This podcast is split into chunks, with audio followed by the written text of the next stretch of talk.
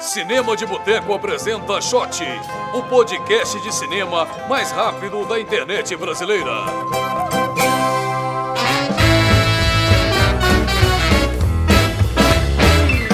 Olá pessoal, bem-vindos a mais uma edição do Shot, o podcast de cinema mais rápido da internet brasileira. Eu sou o Lucas Paio, estou aqui de volta com João Golim Olá pessoal, tudo bem? e Larissa Padron. Olá. Qual que é o assunto de hoje, galera? Muito inesperado. Não sei se as pessoas vão conseguir adivinhar, porque todo mundo tá falando sobre coisas completamente diferentes nesse momento. É como diz a, de- é, a revista Empire colocou no Facebook lá. Confira aqui as indicações do Oscar, porque a Empire é a única que está cobrindo esse assunto na internet inteira no momento. Mas enfim, vamos falar. Vamos continuar a nossa série sobre o Oscar. A gente falou semana passada sobre os indicados a melhor filme, os indicados a melhor diretor, algumas expectativas para a cerimônia. E vamos continuar agora aqui falando sobre atuação, que afinal de contas, os filmes são feitos de atores, né? Não necessariamente, né? Se eu quiser filmar um graveto, eu posso. Mas vai ser muito chato. O Melick faz isso, filma a árvore lá, meia hora filmando a árvore. E esse é, a atuação é importante frisar, né? Que essa é a primeira vez em 20 anos que são só brancos, né? Indicados ao, a- aos Oscars de atuação. Então esse é o nosso shot racista. Não, a gente tá denunciando. Porra, não, o shot não, o Oscar que. O Oscar que é, o shot Não é não. nem um Oscar, né? É O tipo. mundo é. É uma parada bem mais estrutural, né?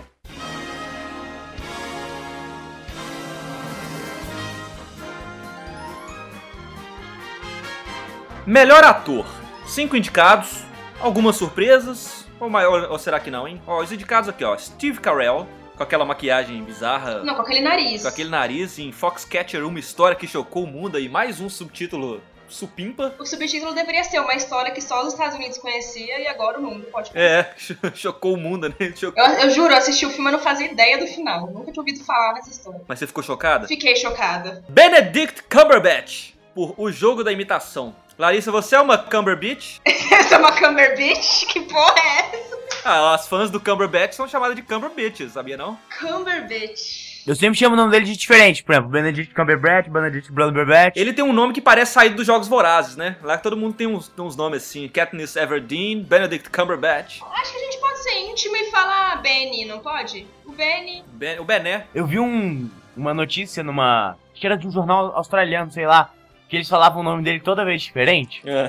Citava o nome dele quatro vezes diferente. Toda vez escrevia uma parada estranha. Ficou bem engraçado. Eu não sei, que se- ele deve estar acostumado com isso, né? Ninguém saber falar o nome dele. Tem gente que acostuma. Não mais que o Schwarzenegger, né? Temos o Ed Redmayne, que é o cara que faz o Stephen Hawking, a teoria de tudo. Que ganhou o Globo de Ouro. Ganhou o Globo de Ouro. Eu não assisti o filme, mas ele em- nos Miseráveis eu acho ele bem miserável. Quem que ele faz no Miseráveis? Ele é um menininho lá que se apaixona pela Amanda O Seyfried. Schwarzenegger? Isso, o Schwarzenegger é o menininho que se apaixona pela Amanda Seyfried. Esse é o filme que eu queria ver. Eu também queria ver.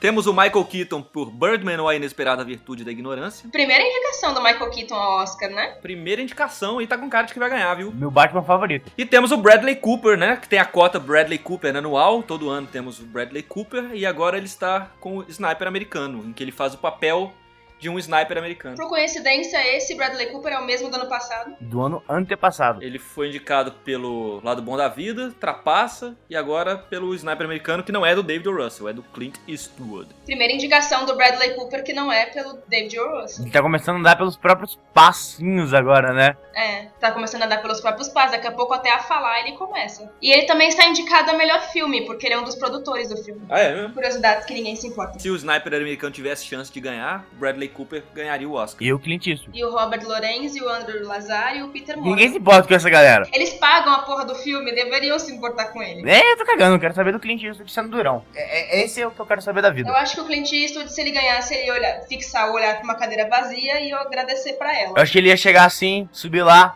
thank you, e ir embora. Tipo, o Clint Eastwood já ganhou o Oscar, é só você procurar no YouTube.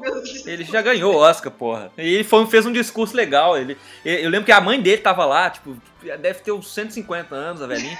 Tá lá assistindo o, o filhinho dela ganhando o Oscar. Foi bem legal. Ele já tem 150 anos, a mãe dele, tipo, é uma múmia. Cara, eu gosto muito dele. Eu também Eu gosto muito do Clint dele. também. Mais comentários aí de melhor ator? Não, só uma curiosidade também que ninguém se importa, o Clint Eastwood já fez um Birdman também. Ele já fez um filme chamado Birdman. Tem o Steve Carell, que foi indicado a melhor ator. É, Eu já falei antes que eu acho esquisito, porque na minha visão ele não é o protagonista do filme. O protagonista do filme é o Channing Tatum, então ele deveria ser indicado como ator coadjuvante, na minha visão. Ele não é o protagonista. Isso é sempre um- um- uma coisa meio nebulosa, assim, né? Ah, eu acho que vocês verem o filme, é, tipo, claramente o, qua- o protagonista é o Channing Tatum, não é o Steve Carell. É, eles indicam onde acham que tem mais chance, né? É, mas é bizarro isso, né? Porque protagonista é um só, gente. Não existem dois protagonistas. Aí é de cada um. Tem filme que tem dois atores lá que tem, tem- dividem mais ou menos o mesmo tempo de tela, tá mesmo... O mesmo... Butch Cassidy. É, é ma- é mais isso do que do que se a pessoa é o antagonista ou não, assim. isso, Tipo, É, não sei, é, o Steve Steve Carell tem um bom tempo de tela, ele tá, ele realmente ele tem um tempo de tela grande no filme. Não sei, na minha visão, o protagonista é o Channing Tatum. Eu- Na minha visão, só existe um protagonista homem e um protagonista, uma protagonista mulher, tipo, eu não sei, acho esquisito. Então, se tem dois homens. Se tem, se tem um homem e uma mulher, pode ser indicada melhor ator e atriz. Mas se tem dois homens, tem que ser um que tem que ser coadjuvante? É esse o seu.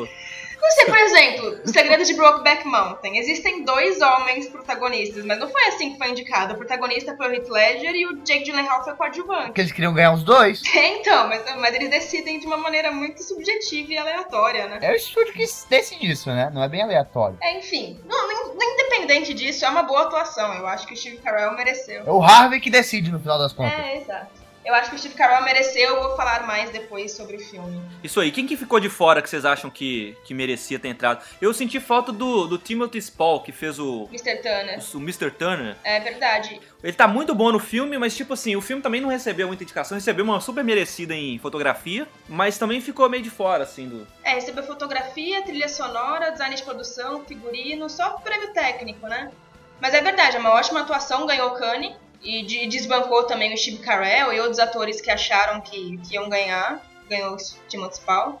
É uma ótima atuação, de verdade. E o Jake Gyllenhaal, as Gyllenhaal Lets também choraram aí, porque. Ah, mas não é só Gyllenhaal Hall Peguei Ler Howlett também, Larissa? Não, não sou Glenn Howlett, mas vocês assistiram o filme? Eu sou. Eu gosto muito dele. A atuação dele é muito boa e eu vi uma crítica bem engraçada, tipo, por que, que a Rosamund Pike foi indicada e ele não? Porque são tipos de papéis e tipos de atuação bem semelhantes o que eles fazem. Não, ele tá muito bom nos filmes recentes, assim, no Homem Duplicado tá. Ah, mas ele tá muito bom sempre, né? Ele é muito bom. E, no, e a Sid, Ele é um gato, né, gente? ele é um gato. Eu acho que ele é gay, eu não sei. Eu não botaria minha mão no É, fogo. ótimo pra mim isso.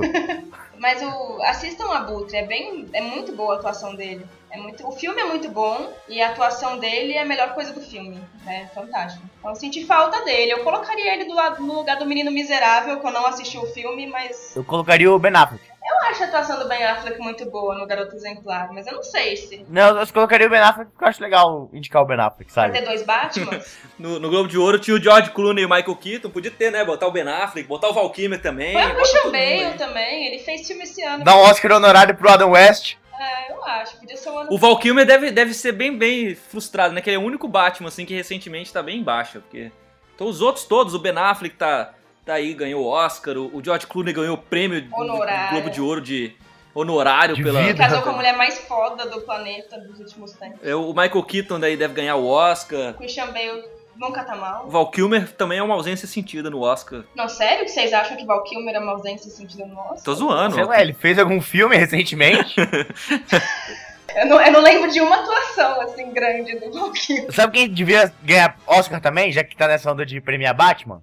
Chris O'Donnell. É verdade. Cris O'Donnell. Chris O'Donnell, super merece. Toca a vinheta. Vinheta! Vinheta! Ô, Rafael, ativa essa vinheta. Então vamos lá, melhor ator coadjuvante. Tem o Robert Duval. Robert Duval por O Juiz. Na verdade, o Robert Duval por ser o Robert Duval, O né? Robert Acho Duval que- por existir, por ter nascido. Ethan Hawke por Boyhood, da infância à juventude. Eu acho que o Ethan Hawke é essa mesma coisa, assim, que a gente fala do- do- dos brothers, assim, no chat. Tipo, todo mundo gosta de Ethan Hawke, sabe? Por que, que não vai indicar o Ethan Ele responde no WhatsApp. Ele responde no WhatsApp. Ele tem cara de que vai tomar cerveja na casa de qualquer um que chama. Ele vai tomar Itaipava no posto. ele não tem, ele tem cara de quem vai ver. Em seguida temos dois Hulks, temos Edward Norton por Birdman ou A Inesperada Virtude da Ignorância, e temos o Mark Ruffalo por Foxcatcher, uma história que chocou o mundo. Aí, ó, o- o Eric Bana que tá chorando dessa vez aí, porque ele é o único Hulk que não foi indicado esse ano. Que nunca foi indicado na vida, né? E o Luferino, né? Pô. Pô, pobre Luferrino. Gente, imagina que doido o Lou Ferrigno indicado ao Oscar.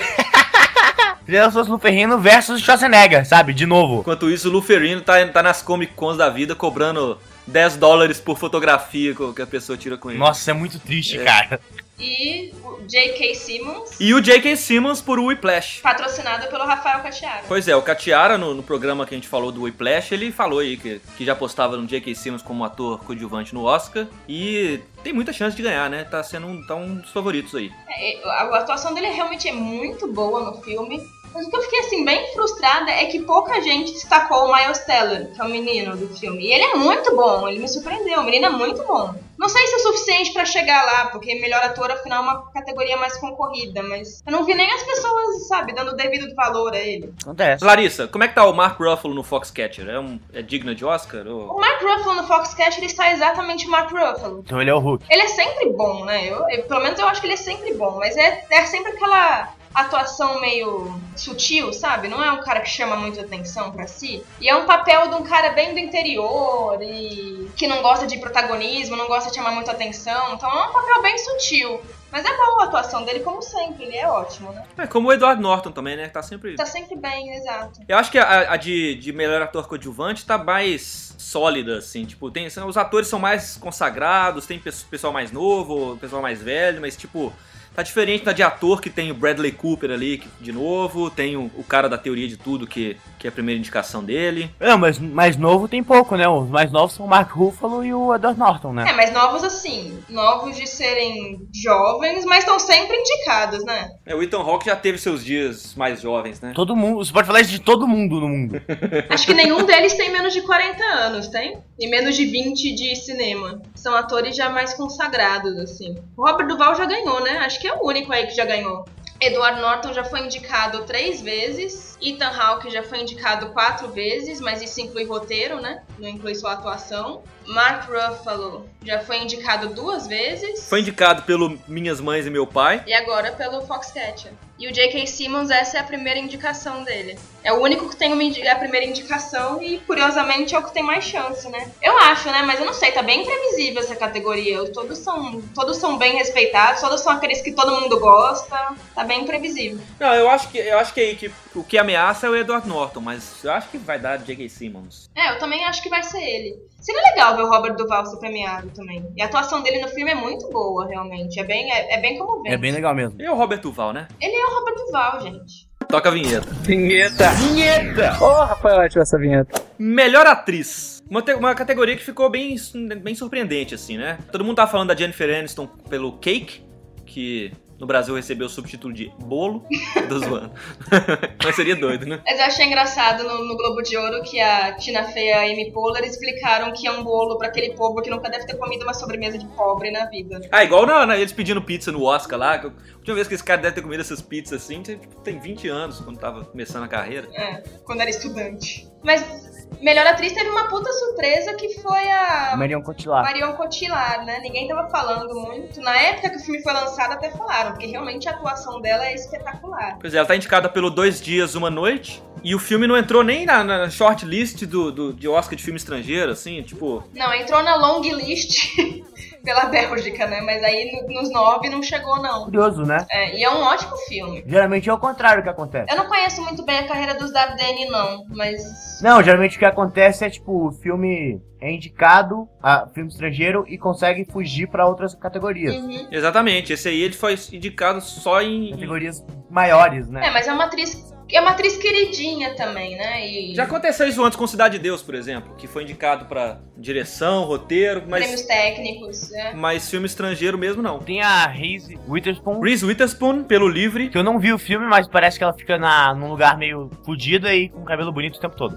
Eu não vi um filme, mas parece um 127 horas versão da garotas, é isso? Ela realmente tá com cabelo muito bonito, olha isso. É verdade, isso deveria desqualificar ela, né, Golim? Eu quero saber o que ela fala. Não, mas pô, ela ela parece que tá mó na desolação assim, cabelo tão bonito. Como ela, o que, que ela passa no cabelo? Mas se serve de consolo pra você, ele não foi indicado a maquiagem e penteado. Pô, eu gostaria, eu, eu indicaria a, a penteada, porque tá muito bonito esse cabelo.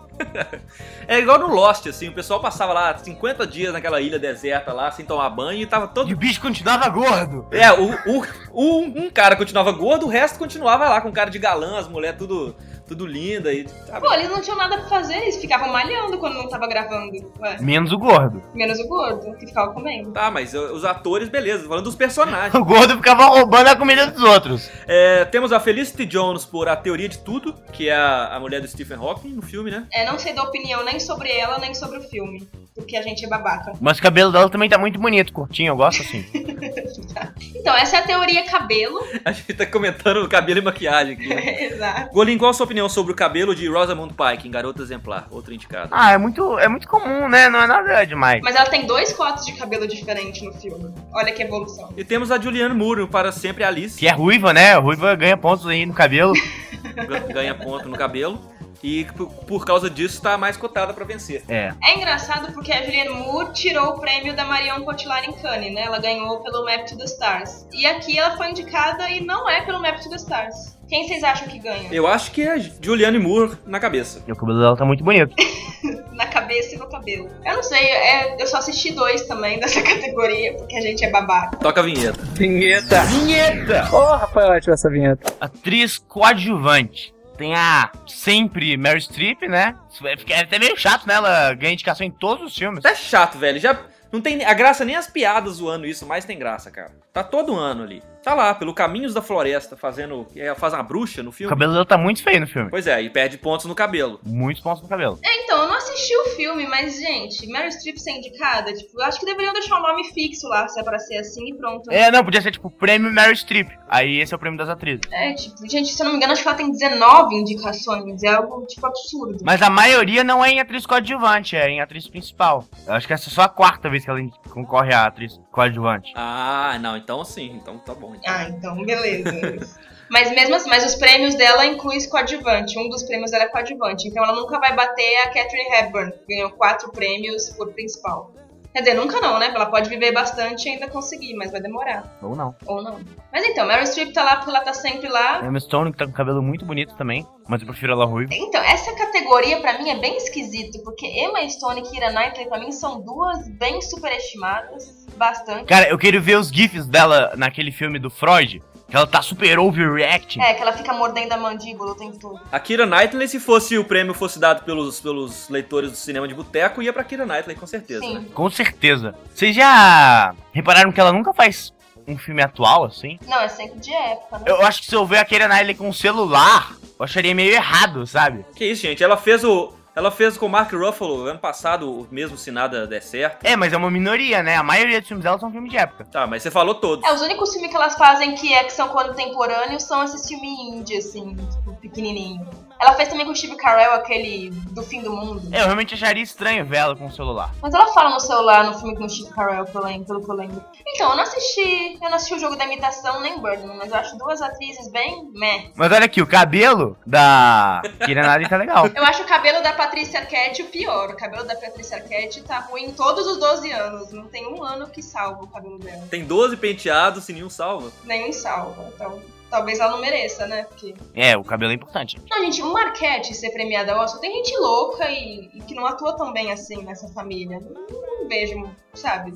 Não é uma grande atuação. Desculpa, adoro o filme, mas não é uma grande atuação, Patrícia Arquette. Um É um, é um arquétipo, né? Humor instrutivo, inteligente. Instrutivo, inteligente. E a Laura Dern, que tá indicada pelo livro, é a cota dos Dern, a família, né? Ano passado tivemos o Bruce Dern indicado a ator e agora a Laura, sua filha. Mas ela é sempre ótima, né? Mas eu não vi o filme, então eu não posso ser babaca pra comentar sobre a atuação dela. Mas o penteado tá ótimo. O cabelo, tá, le- o cabelo dela tá legal, mas nem tanto, sim. O da Reese Witherspoon tá mais legal no filme. Que eu não vi, mas eu tô vendo pelas fotos do Oscar aqui, sabe? Então é isso, esse é o podcast do Cabelo de Boteco, falando sobre os penteados das atrizes. Puta merda. É, nem é machista, né? Dos atores, a gente falou exa- sobre as atuações. Das atrizes, a gente só falou sobre o penteado. Não, nem é machista, imagina. Olha, eu gostei muito do cabelo do Edward Norton, o Robert Duval careca, eu acho legal. É, é foda isso, né? O J.K. Simmons também careca, tem... Não dá pra falar tanto de penteado quanto Não é uma parada que muda muito. Todo mundo tem cabelo meio curto, assim, não tem grandes variações. tem grandes cabelos. Foi, foi um ano ruim em cabelos masculinos, é isso? Foi, foi um ano fraco pro cabelo. Foi um bem fraco. Menos o Edward Norton, ele tá com um topetinho legal. Bacana, então o Edward Norton pode ganhar pelo seu topete. Mas esse topete ressalta muito a testa gigante dele, isso é meio paia. A gente é muito babaca, gente. Mas então, é, Topete rima com Arquete e eu acho que é a Patrícia Arquete que vai levar essa. Ai, gente, por que, que vocês ouvem a gente ainda? Sério? Vamos fazer uma enquete. Toca a vinheta. Vinheta! Vinheta! Ô, Rafael, ativa essa vinheta. Foxcatcher. Falando em que a, a gente falou semana passada que a Larissa tinha cara de raposa e agora tá falando aí do Foxcatcher. O que tem a ver? Tem a ver com raposa, Larissa? Você que é da família. Olha, o que eu sei, eu sei que é muito difícil pensar é que Fox quer dizer raposa. Cat quer dizer gato e Cher quer dizer a cantora. Então é a, a raposa e o gato da Cher. Esse é- isso, o filme fala sobre isso, fala sobre os animais da Cher. Tanto que é uma história que chocou o mundo, né? Foi a galinha que não tá aí no título, mas. Puta merda. Foxcatcher tá indicado ao Oscar de direção, que não foi indicado a melhor filme, né? A gente comentou aí que é bem bizarro. Foi bem dirigido, mas é uma merda. É, bem dirigido, mas é uma merda. Mas acontece, cara. Tipo, o Cidade de Deus também é um filme que foi indicado como. O, o, o Meirelles foi indicado a melhor diretor, mas o filme não entrou em melhor filme. Mas era na época que o, que o Oscar ainda tinha cinco indicados a melhor filme. Então, assim, fica- é um pouquinho mais incompreensível agora que É, tem. pois é, agora ele tinha 10 e só foram 8, né? Então isso torna a coisa bem mais esquisita. É. Mas diga aí, sobre o que, que, é- o que que se trata a história que chocou o mundo em Foxcatcher, Larissa? A história que chocou o mundo e que ninguém conhecia até então, e que eu confesso que eu também não conhecia e assisti, o filme fala sobre o, um lutador, né, que é o papel do Channing Tatum, e ele começa a chamar a atenção do milionário excêntrico, esses caras que não tem mais onde enfiar dinheiro, e resolve patrocinar ele. E Aí Foxcatcher é o nome do, do lugar onde ele treina. Só que ele é, o- ele é bem excêntrico e ele é bem egocêntrico também, e bem filho da puta, e ele acha que o lutador tá chamando mais atenção do que ele, que é o, professor- o Steve Carell, né, o milionário. E ele acha que o lutador tá chamando mais atenção do que ele, e começa a rolar essa disputa entre os dois, sabe? Ele acha que ele é meio que dono do menino, porque ele patrocina ele. Aham. E o Mark Ruffalo no filme interpreta o irmão, que é o treinador do Channing Tatum. Irmão e treinador. E aí já é mais uma disputa que rola, porque daí a partir do momento que o milionário começa a patrocinar ele, ele começa a cortar o irmão da história e tal. Então é um filme bem sobre egos masculinos, assim. Tanto que o filme não tem praticamente nenhuma atriz, né? Tem a Sienna Miller, mas é bem pequeno o papel. Um filme bem masculino. Olha, faz oito meses que eu assisti ele, então é bem complicado, né? Falar do filme que você assistiu há muito tempo. Eu É só falar com convicção. Mas eu lembro que quando eu assisti, eu achei ele, ele, é- ele tem um ritmo bem irregular. O começo dele, a primeira hora dele é bem chata e não é uma história nada envolvente, sabe? Aquela coisa tipo, isso não me interessa, essa história não me interessa. Realmente é uma história que te dispersa muito, não é interessante, não tem grandes destaques. Mas ele vai melhorando muito pra metade final, que é quando vai intensificando a disputa entre o lutador e o milionário. A direção eu, eu já falei isso também no programa anterior. Eu não acho o Bennett Miller grande coisa. Eu não, não acho Moneyball um grande filme. Acho um filme bem legal, mas nada demais. É parecido, né? Uma história, é uma história real envolvendo o esporte. É. Forte, né? É, e, e- e os negócios por trás do esporte. Então é um tema que é. É, ele só, só, só dirige história real, né? Porque o outro também era o capote. Mas o. Então é isso, o filme tem essa irregularidade, é um filme que tem um problema de, de tom, assim, e de envolver o público.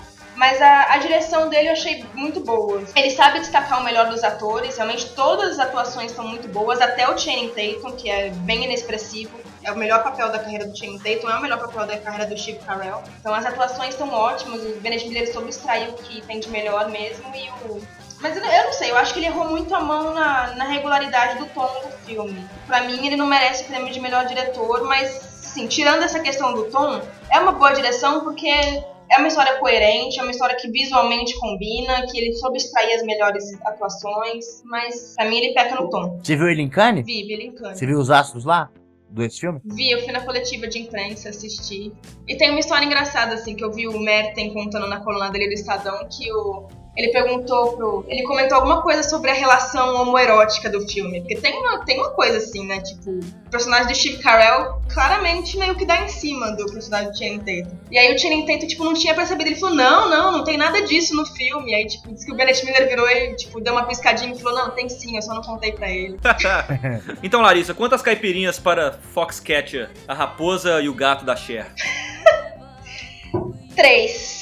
Três caipirinhas, eu acho. É um filme que vale a pena ser assistido. não- não- de maneira nenhuma acho um- que é um, um filme ruim. É um filme bacana, mas também não merece esse. Não te cho- É. Não, não me chocou. É isso aí, galera. Obrigado por escutar mais um Shot. Essa foi a nossa edição número 63. Semana que vem estamos de volta. Toda quarta-feira o Shot é publicado no Cinema de Boteco. Assinem o nosso feed no iTunes e no agregadores da vida. E voltamos na semana que vem. Até mais, galera! Até.